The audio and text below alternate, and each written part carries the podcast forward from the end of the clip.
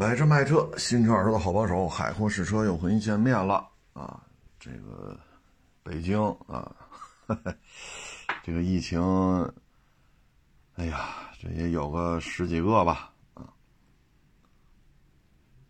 然后我看政府的介绍呢，说大概已经已经，嗯，一一周吧，啊，已经大概是一周左右了。这个这一两天这才发现，啊，大概是这么一情况，所以未来这这不是马上到五一了嘛？就未来这几天吧，四月末，看看还会不会有这种爆发式的增长。要是没有，那就都摁住了。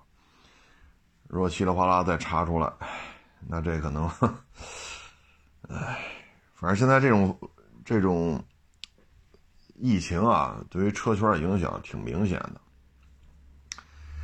我给大家分享几个豪华车吧，像雷克萨斯 LM 三百 Hybrid，这车呢原来是加一百，还加一百多的，现在呢大概就四五十，四十多啊。然后 GLS 迈巴赫，那原来也是一百，一百出头，现在大概也就是六七十。加价幅度都有了一个明显的下降，为什么呢？就是其实按理说啊，这个产能受限，啊，海运受限，方方面面嘛都受疫情影响。因为老外那边他的工厂也是经常会出现停产呀，包括海运的这个比较拥挤的现状啊，运力不足啊，包括船员感染了。港口有疫情封闭了，啊，呃，诸如此类吧。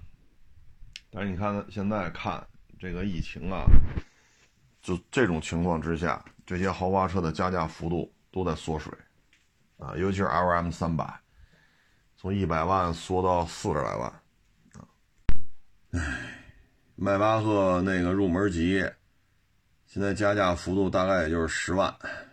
有的地方加八万，有的加十万，就那 S 级的啊。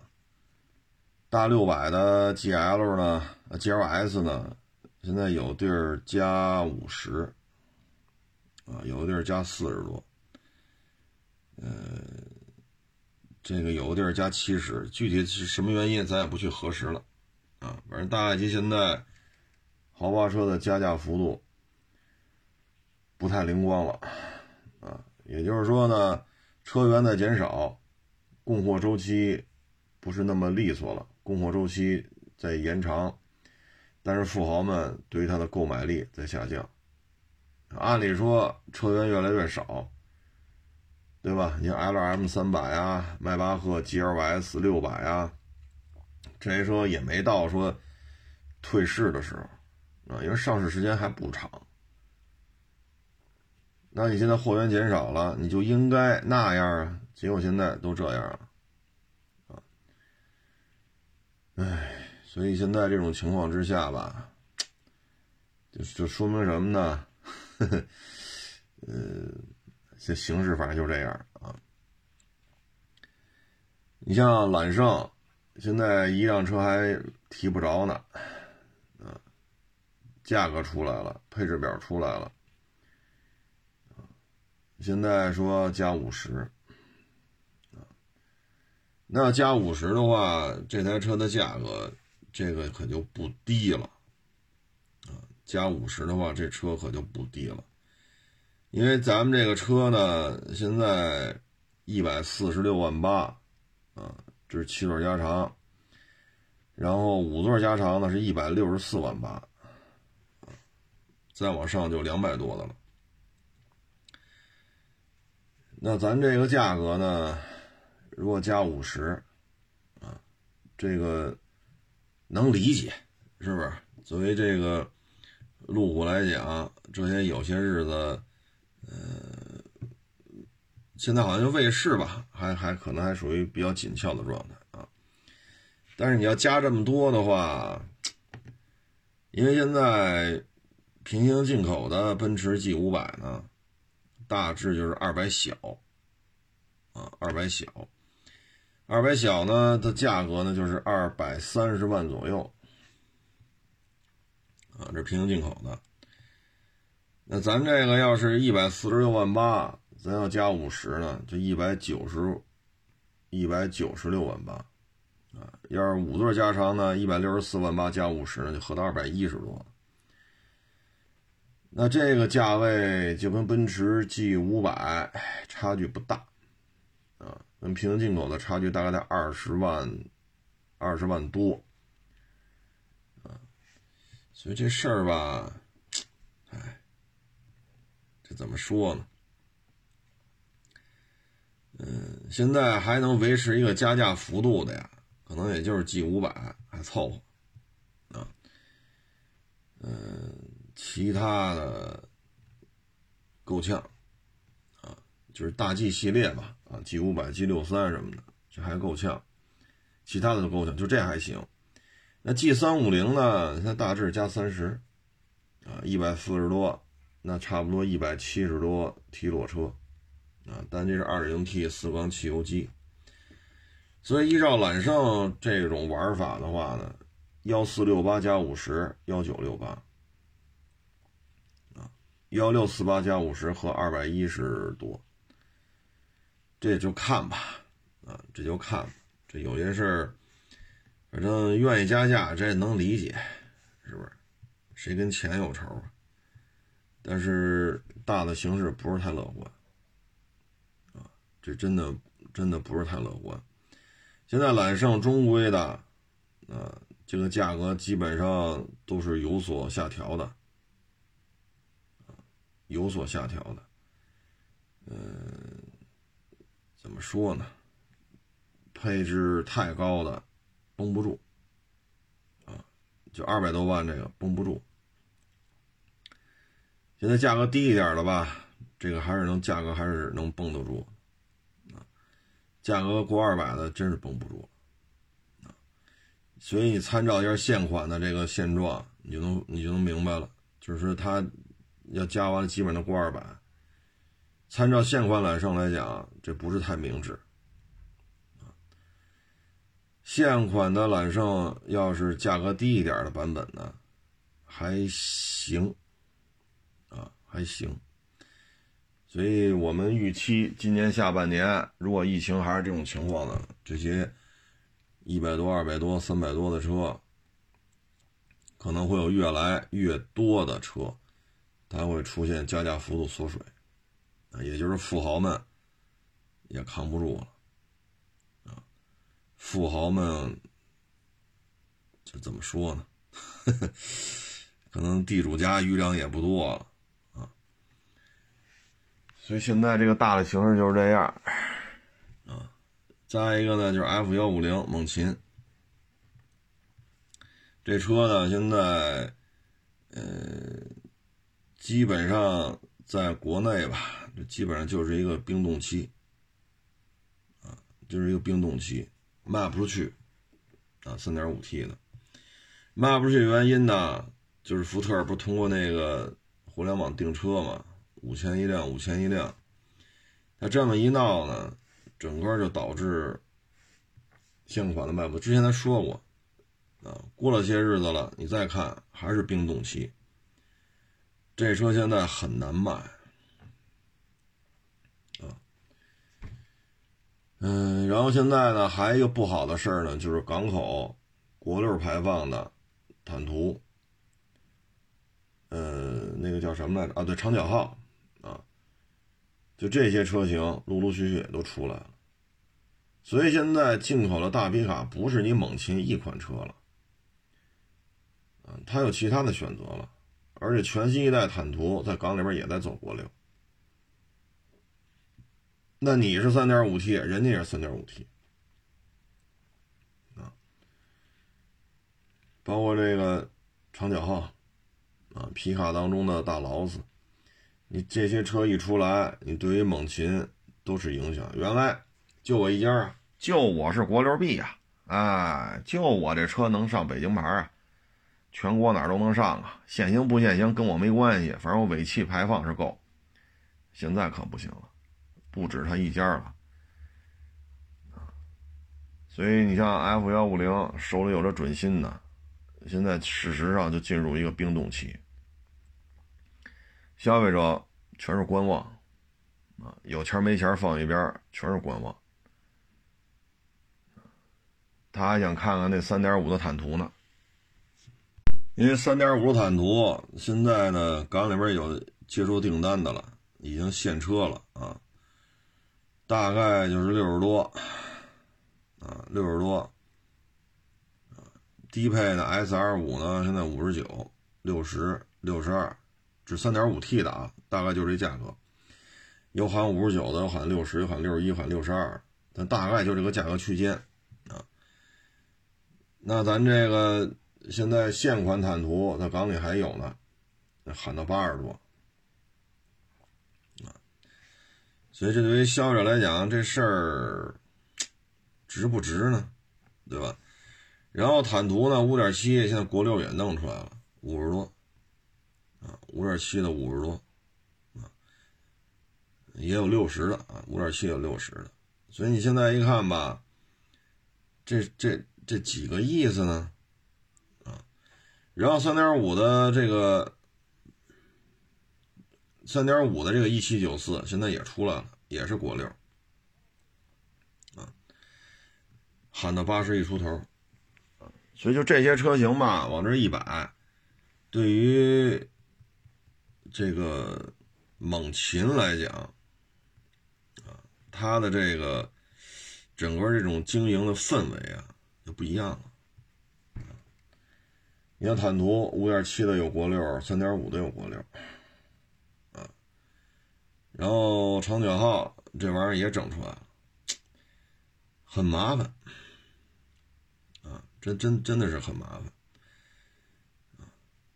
长角号国六的六十多，啊，六十大，啊，就看各种版本，啊，六十多、六十大、六十小、六十中的，啊，所以说你手里要有几个一九年、二零年、二一年的猛禽，收的时候都不老低收来的，你现在这个局势一下就变了。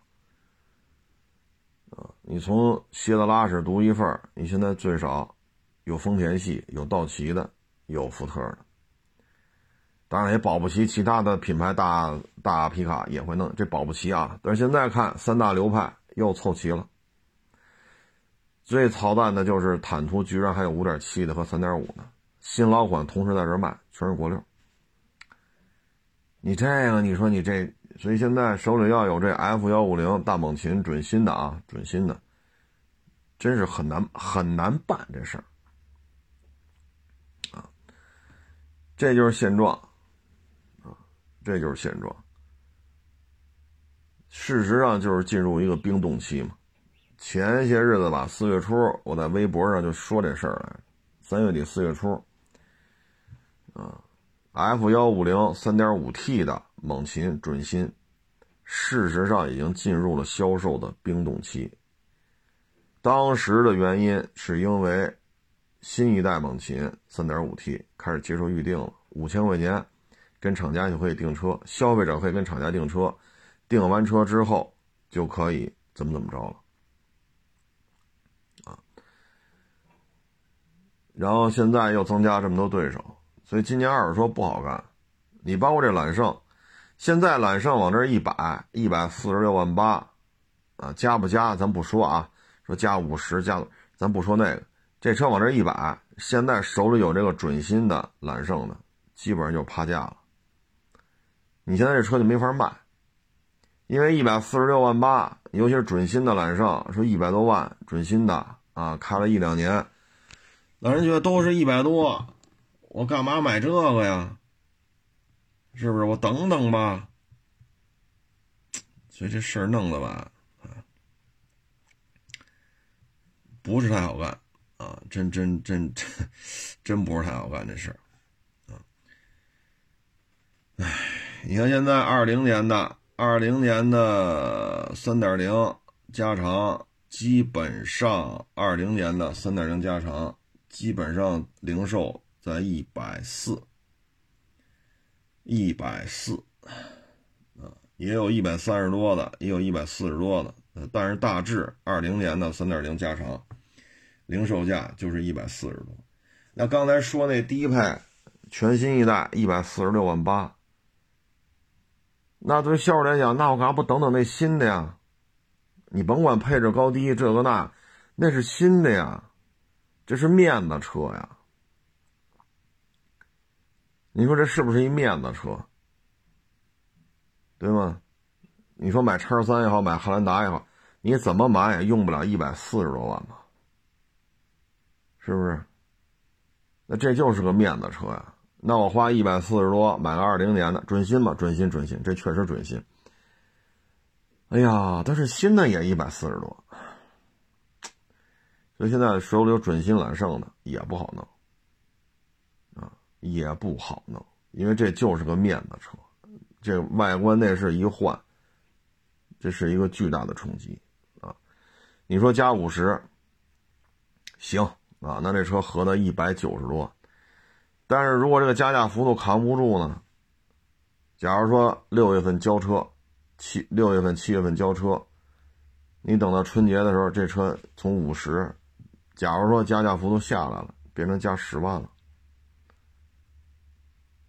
啊，当然也有网友说，那他妈新车都绷不住，新车也接着打折，新车可能优惠十万了，六七六，假如说六七月份交车，说等到元旦、春节的时候优惠十万，那你现在手里这些准新揽胜，那真是很难卖出去了。现在准新的揽胜，事实上也是进入一个冰冻期，很难卖，啊，这大概就这么一情况，啊，所以现在这大车不好做，啊，大车真的是不好做，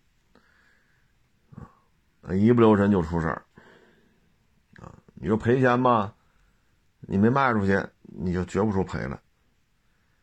那你卖啊，仨月、四个月、五个月，这这全是大车呀，这不像小车啊，是吧？说一辆车压个十几万、二十来万、三十来万，一台车就压这么点。刚才说这些车，哪个车二十万、三十万能收了呀？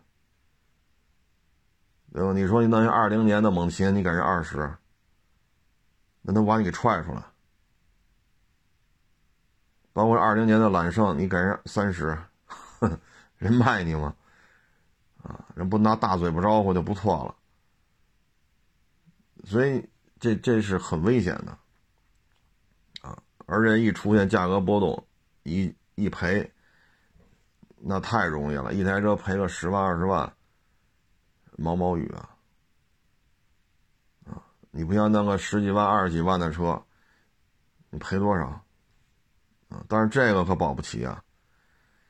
你像 L M 三百那会儿出的时候是加一百，啊，所以你手里要有准新的 L M 三百，这玩意儿你还发愁吗？卖呗，对不对？卖呗，这有什么可发愁的？但是现在不一样了，因为现在这新车加价幅度下来的很快，啊，你手里要有这个。那真是要出事儿！你像新车 L M 三百，如果是七座的话，过去要卖到差不多二百个啊，差不多要卖到二百个。四座的话，差不多卖到二百四，二百四到二百五。七座的差不多卖到一百八九，啊，就说一百八吧，啊，一百八、一百九，啊，加价幅度不一样。但是现在，这供货越来越充足了，供货越来越充足了，所以你说，你说这新车咋整？他加价说四座、七座加这么老多，你现在哭嚓哭嚓往下掉，啊，本身呀，现在弄大车的人呀就少，啊，弄大车的人就少。然后现在呢，L L M 三百四座的话加的更少，加个三十一出头，七座的加个四十，四十一出头，所以整个这价格掉的特别厉害。哎，本身大车呀，销售周期就不好判断，啊，也许三天，也许半年。你一旦赶上新车出现波动，手里二手车就没法看了，啊，真的是没法看了。你包括最近 LX 五七零这价格也是暴跌，你手里要有的，这就很麻烦了，真的是很麻烦了。哎，反正你看着都挺热闹的，是吧？一摆摆一堆，啊，觉着这个有里有面的，是吧？我这展厅可豪华了，我这展厅怎么怎么着，怎么怎么着。实际上不是那么回事儿，啊，真不是那么回事儿。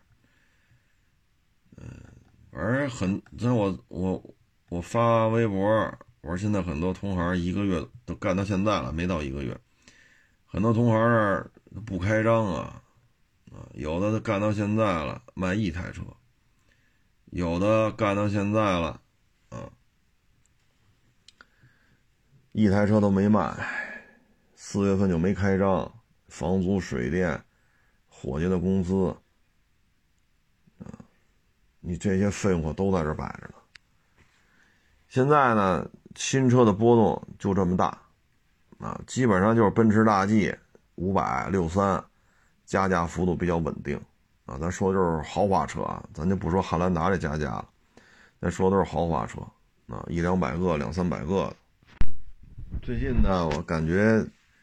直播啊，哎呀，说什么好呢？前前昨天前天，一网友给我推了一视频，我看了一下，大概的意思呢，就是直播啊，这些头部主播啊，他们可能做一场直播，他可能，比如一个小时、两个小时啊，他做这么一场直播。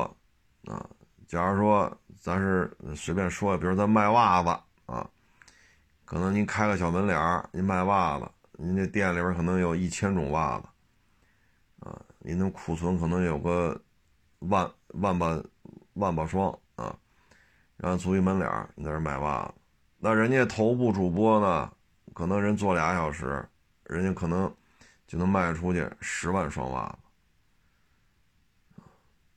那他要卖出十万双袜子，就意味着很多线下店就要少卖十万双袜子。每一个线下店呢，都意味着房租，啊，那房东就有一个房租的收入。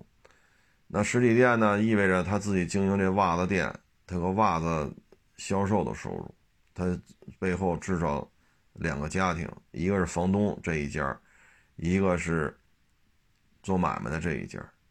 啊，至少有两个家庭指着这小实体店活着，但是现在这大主播呢，可能他一个小时、俩小时，他可能卖出十万双袜子。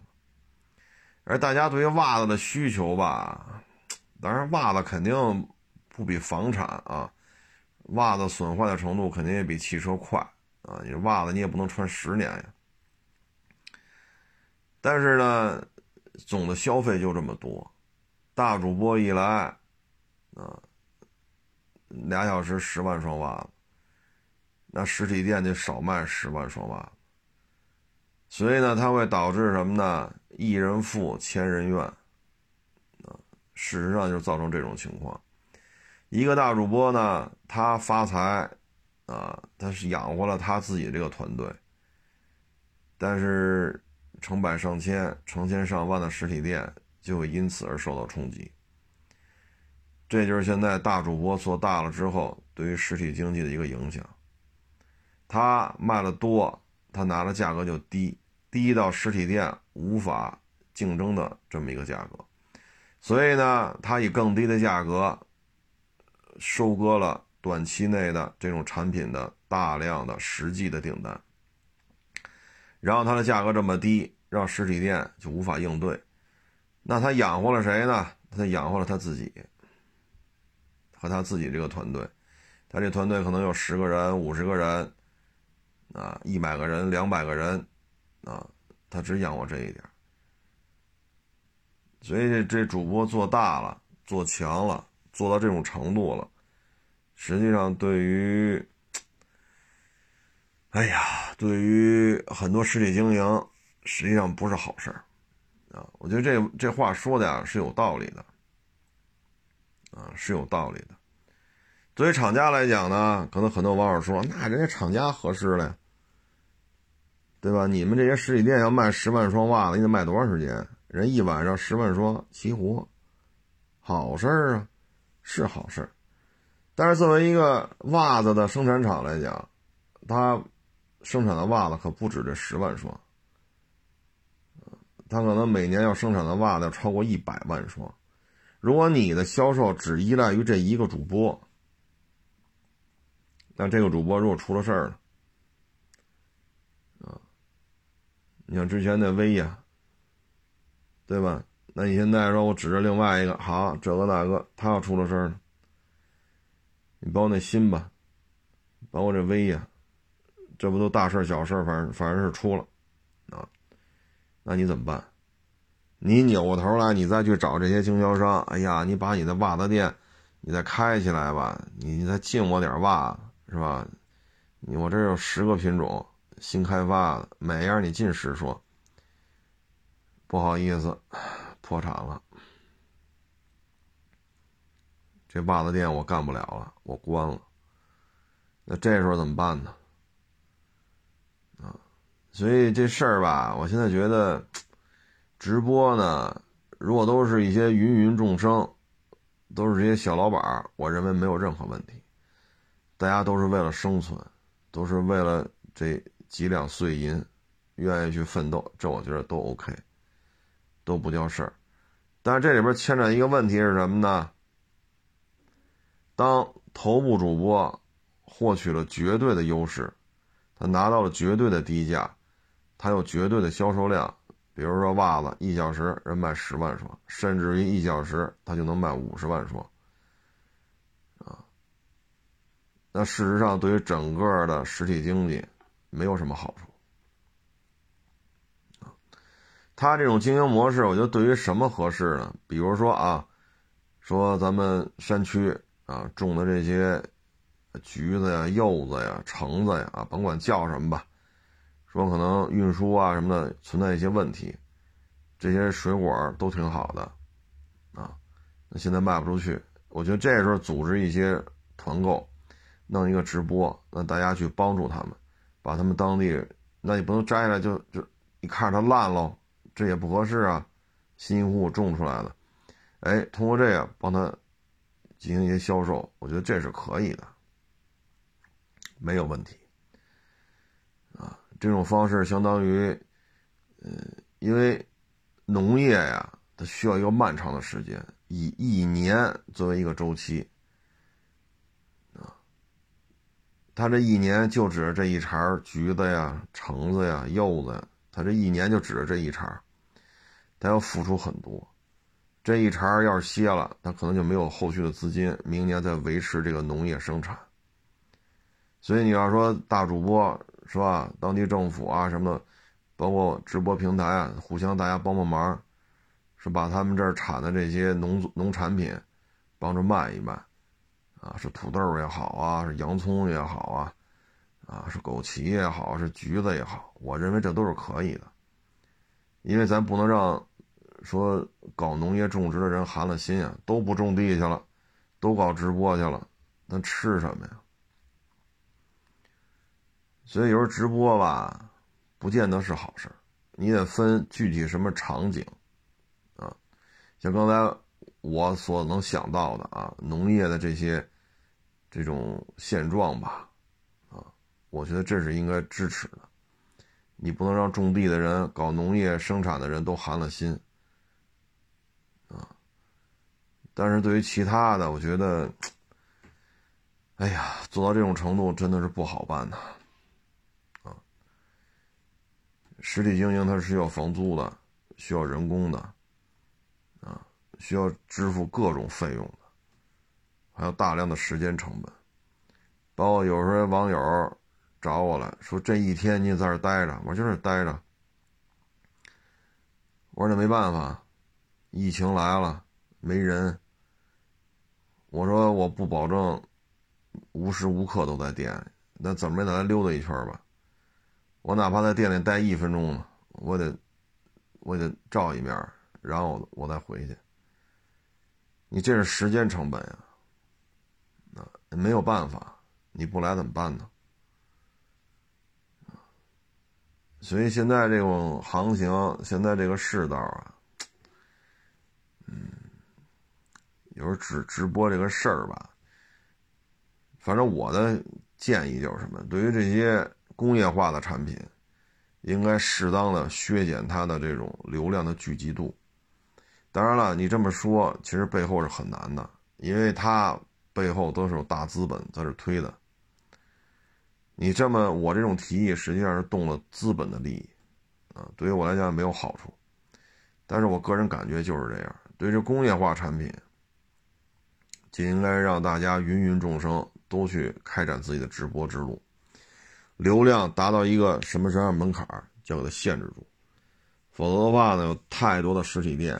就会因此而受到冲击，啊！但是，对于这些种植业、养殖业，他们不容易，啊！如果他们出现了一些困难，应该给予全部流量或者说集中流量去支持他们，啊！因为种植业那就别提了，那就更慢了。你说养牛，你仨月能养出来吗？你养不出来，仨月了还是小牛犊子呢。啊这牛养仨月了，比那大的羊也大不了多少，所以养成一个大牛，好家伙，这仨月办不成啊！这期间天灾人祸、传染病，他都得扛着啊，他得把这牛养大了。所以你到时候卖卖这牛的时候，如果出现一些困难，对他们来讲冲击是很大的。包括刚才说的种植业啊，地里边刨食的，那也是很辛苦的。而且你说咱们没有种植业，没有养殖业，咱吃什么去？咱都做直播靠打赏，你给我刷个大火箭，他给我刷个大航母，那不是你也得一天三顿饭吗？所以我觉得这个直播吧，应该是有一定的限制啊，不能够做的这种集中度过高，尤其是现在你说像李佳琦。啊包括其他的一些，像咱们说的出了出了事儿的这个新吧，威呀，他们一做，别人还怎么做呀？啊，你们拿的价格低，啊，你们又曝光度又高，流量集中度也在这儿呢，那别人还怎么做呀？这这都是现实，啊，这都是现实，因为他们都是工业的这种产品啊，口红啊，衣服啊。啊，包括一些真空包装的一些吃的呀，这些都是标准化、流程化出来的东西，啊，就是本身它没有什么，你像二手车，对吧？哪年的呀？多少公里了呀？高配低配啊？这个对于李佳琦、薇娅他们售卖这些东西，跟这个不太一样啊，他们都是新的工业化流水线出来的东西。反正也就是仅供参考吧，说了也白说啊，因为背后都有资本呐，是吧？在这后边运作啊。最后咱看看这同行啊，也是聊啊，有的呢，你说四月份了还没开张，有的卖一辆。现在普遍的反应就是不爱收车了，收的价都给不上，因为没有人来消费。你像我这儿一天四五辆啊，三四辆啊，就跑这儿卖车了。你这样卖车的这个频率和市场里没有人来买车的这种现状，就形成一个反差啊。所以现在这说什么好呢？啊，嗯。反正二手车这个行业现在是一个比较冷淡的一个状态，主要原因呢就是疫情这次南方也好，北方也好啊，包括北京周边也好，包括北京也好，这个疫情呢所带来的这种负面效应吧，其实现在东三省疫情管控已经已经做得很好啊，基本上新增病例什么的都已经降到一个很低的水平，但是呢，就是一个累积效应吧。出口呢，这个船运价格暴涨啊，有些国家的汇率巨幅波动。你像这次北京这装修，啊，产生连锁反应了，一个装修的师傅传染另外一个装修师傅啊。这实际上对于北京的家装行业呢，也是一个 负面影响。那肯定家装行业就开始调查了，这人都哪来的？做没做核酸？打没打疫苗？你和这几个确诊的装修师傅之间有没有空间上的交交集啊？这就开始调查了。所以现在普遍的就是，真的不是通货膨胀，啊，你说车涨价了吗？是是涨价了，没错啊，尤其是电动汽车，啊，那涨的幅度可是不老少，涨的次数也挺多。但实际上某些角度来看，这是一个通缩，就是大家不花钱消费了，啊，你说通胀，你要说电动汽车的价格，那确实在涨，但是我们所感受的实际上是通缩，啊，实际上是通缩。我们这现在我看什么买卖好啊？炒饭，啊，那个饭盒是吧？你买一份炒饭，啊，就就这卖的还行，啊，便宜啊。这一盒炒饭，搁手里边我掂了掂了，没有个一斤也得有个七八两，你就这。就这瓶矿泉水，咔咔一吃一喝，那定时候啊，现在就这行，啊，你但凡贵一点的就废了，啊，所以现在我我的感觉就是通缩，包括很多城市，你说房贷，你像郑州，啊，出了好多措施刺激这个楼市，实际上郑州的房价也没什么变化呀。出了若干条刺激了，刺激的措施，那又怎样？唉，所以现在就是一个通缩的状态啊。某些某些领域呢是通胀啊。现在这事儿吧，应该是什么呢？加快效率啊！你像上海，你像深圳这个也出现疫情了，咔一封城，十天八天完事儿了，该干嘛干嘛去。该挣钱挣钱，啊！但是如果老这么耗着，耗下去，就没有什么意思了，啊！这不是说能力上能不能做到的问题，这可能就是思想上，啊，思想上的问题，啊！所以现在这车市当中吧，我们也看啊，有的家还在扩大经营。还在有新开的店，啊，这我们看着是心服口服啊。有些呢也是我看也是做直播很辛苦啊，上午做，下午做，晚上还要做，哎呀，真是挺辛苦的，但是卖的也不好，啊，压力也很大，所以现在啊就是低库存，高周转。就别说挣多挣少了，能批全给他批了吧，这是最省心的，落袋为安。否则的话，一百一大片，好家伙，我这两天出来一转，有同行的，我了个去，那车，好家伙，我在那待着转办事儿什么的，就看这两三个钟头啊，除了他自己在这做直播，没有一个消费者，连卖车的都没有。我说这一片，好家伙，这这这小几十辆车呀，反正现在就这么一个现状吧，啊，不是太不是太理想，啊，像那天说那哈弗 H 九啊，我所了解的呢，现在内部的消息呢是哈弗 H 九还是要换代的，这是我所了解的。但是这车换代之后卖多少钱呢？哈弗 H 九如果换代之后呢，我们现在看到的定位呢，就是十七八、二十二三，这个是坦克三百，三十三四到四十，四十多这是坦克五百，那二十二三到三十一出头，这之间就是哈弗 H 九，啊，当然也有可能将来出什么坦克四百啊，坦克六百。是高了低了的，是吧？还还疯传坦克一百啊！但哈弗 H 九如果换代的话，其实就是这个价格空间，二十一出头，三十封顶啊。从价格体系上来讲呢，哈弗 H 九换代是有这个价格上的这种填补空白的这种需求。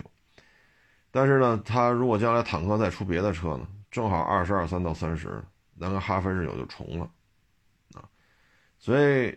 玩大梁确实啊，玩的利索，出的车也多，自己的发动机也多，自己二零 T 汽油、二零 T 柴油还给别的自主品牌，确实现在有这底子，但是这产品系列吧，稍微有点乱，稍微有点乱，大致这么一情况啊，行了，不多聊了啊，这疫情，大家也是多保重吧啊，别投资了。啊，有班上上班吧，没班上，家里要是还不至于那么困难的话，就家待着吧。啊，有合适的再去上班去，在家待着不也就三顿饭吗？啊，就别折腾了。现在这种行情之下，变数太多，啊，根本就不是历史经验可以追寻的，因为突发情况太多，突发情况是咱们预测不了。行了，不多聊了啊！谢谢大家支持，谢谢大家捧场，欢迎关注我新浪微博“海阔试车手”。